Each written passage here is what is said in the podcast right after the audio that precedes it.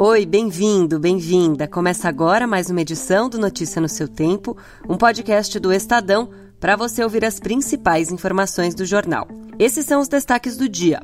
Estadão identifica 88 extremistas que invadiram prédios em Brasília. Falas e mensagens mostram que o ato golpista foi planejado e organizado. Alexandre de Moraes manda prender Anderson Torres e ex-comandante da PM do Distrito Federal.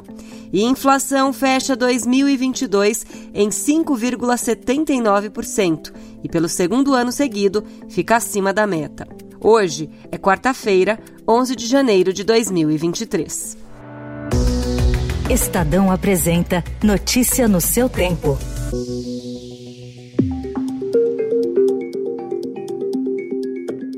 Análise de fotografias, vídeos, trocas de mensagens e documentos comprova que a invasão do Palácio do Planalto, do Congresso e do STF por extremistas no domingo foi um ato premeditado e organizado em detalhes, e não uma ação espontânea. O material comprova que os manifestantes se deslocaram para Brasília dispostos a invadir as sedes dos três poderes.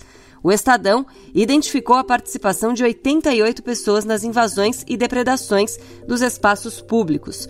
A convocação para os atos já tinha um propósito golpista estabelecido. É que nós vamos colapsar o sistema! Os ônibus, as caravanas estão saindo do país inteiro! Nós vamos sitiar Brasília! Nós vamos cercar os três poderes! A declaração é de Ana Priscila Azevedo numa live realizada no último dia 5, no acampamento bolsonarista montado no entorno do quartel-general do Exército em Brasília. Ela foi presa pela Polícia Federal em cumprimento a uma ordem do STF. O material também traz imagens e evidências da conivência da Polícia Militar do DF com os extremistas.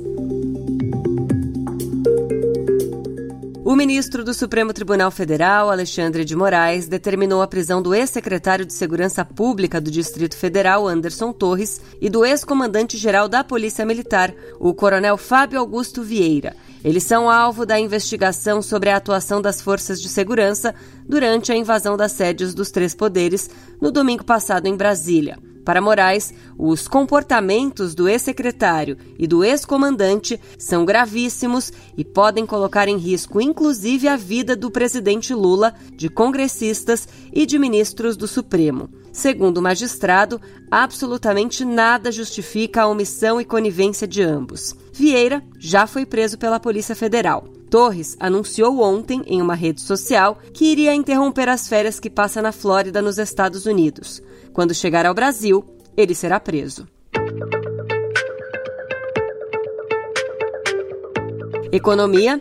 A inflação oficial no país, medida pelo Índice Nacional de Preços ao Consumidor Amplo, o IPCA, fechou 2022 em 5,79%, acima da meta perseguida pelo Banco Central, que era de 13,5%, com intervalo de tolerância de até 5%. É o segundo ano seguido que o índice fica acima da previsão. Em 2021, a inflação chegou a 10,06%. O teto para o índice era de 5,25%. Os principais vilões da inflação do ano passado foram a alimentação, que subiu 11,64%, e os gastos com saúde e cuidados pessoais, com alta de 11,43%. Juntos, os dois grupos responderam por cerca de 66% do IPCA de 2022. Notícias sobre a capital paulista. A prefeitura pretende mudar um dos trechos mais polêmicos do plano diretor a fim de facilitar a criação de mais vagas de garagem nos prédios do entorno de estações de metrô e corredores de ônibus. Especialistas ouvidos pelo Estadão avaliam que a alteração enfraquece um dos principais objetivos da lei, de desestimular o uso do carro onde há ampla oferta de transporte coletivo. E alheios à polêmica sobre a liberação dos serviços de viagens com motocicletas para passageiros, a Prefeitura de São Paulo suspendeu o Ubermoto na semana passada e promete regulamentar a atividade moradores de vários bairros já enxergam a garupa das motos como uma opção de transporte no dia a dia. Principalmente nos terminais urbanos da zona sul da capital, as motos dividem espaço com os veículos por aplicativos, vans e ônibus. Para atrair mais passageiros, os mototáxis oferecem de capacetes higienizados a Wi-Fi gratuito.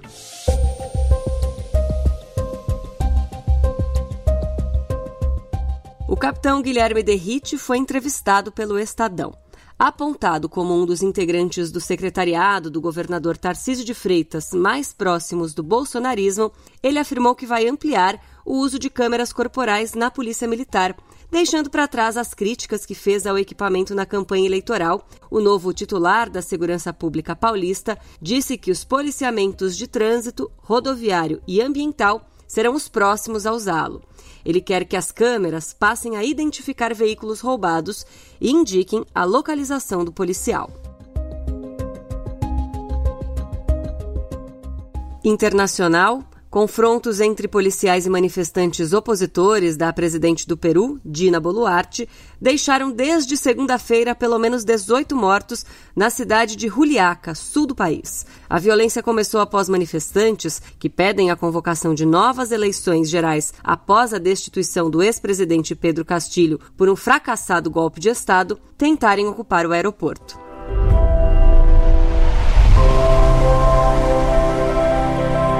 Lights change how everything looks. It's hard to find our house. Ours is the dark house with no lights. In this family, it's the scientists versus the artists. Sammy's on my team, takes after me. Em sucessivas entrevistas sobre o seu novo filme, Os Fablemans, que estreia nesta quinta, Steven Spielberg tem repetido que a sensação visceral é de que ele saiu do seu corpo, como se fosse uma parte dele próprio. Precedendo o filme propriamente dito, Spielberg agradece ao público por ver seu filme e mais ainda por vê-lo no cinema. Acrescenta que Os Fablemans é uma carta de amor à família, a seus pais, e também uma declaração de amor ao cinema. O filme começa justamente com a ida ao cinema, o primeiro filme que o garoto Spielberg viu com papai e mamãe. Essa foi mais uma edição do Notícia no seu tempo. A apresentação e o roteiro são meus, Adriana Simino, a produção e a finalização do Felipe Caldo. O diretor de núcleo de áudio é Emanuel Bonfim. Obrigada pela escuta. Até amanhã. Você ouviu Notícia no seu tempo.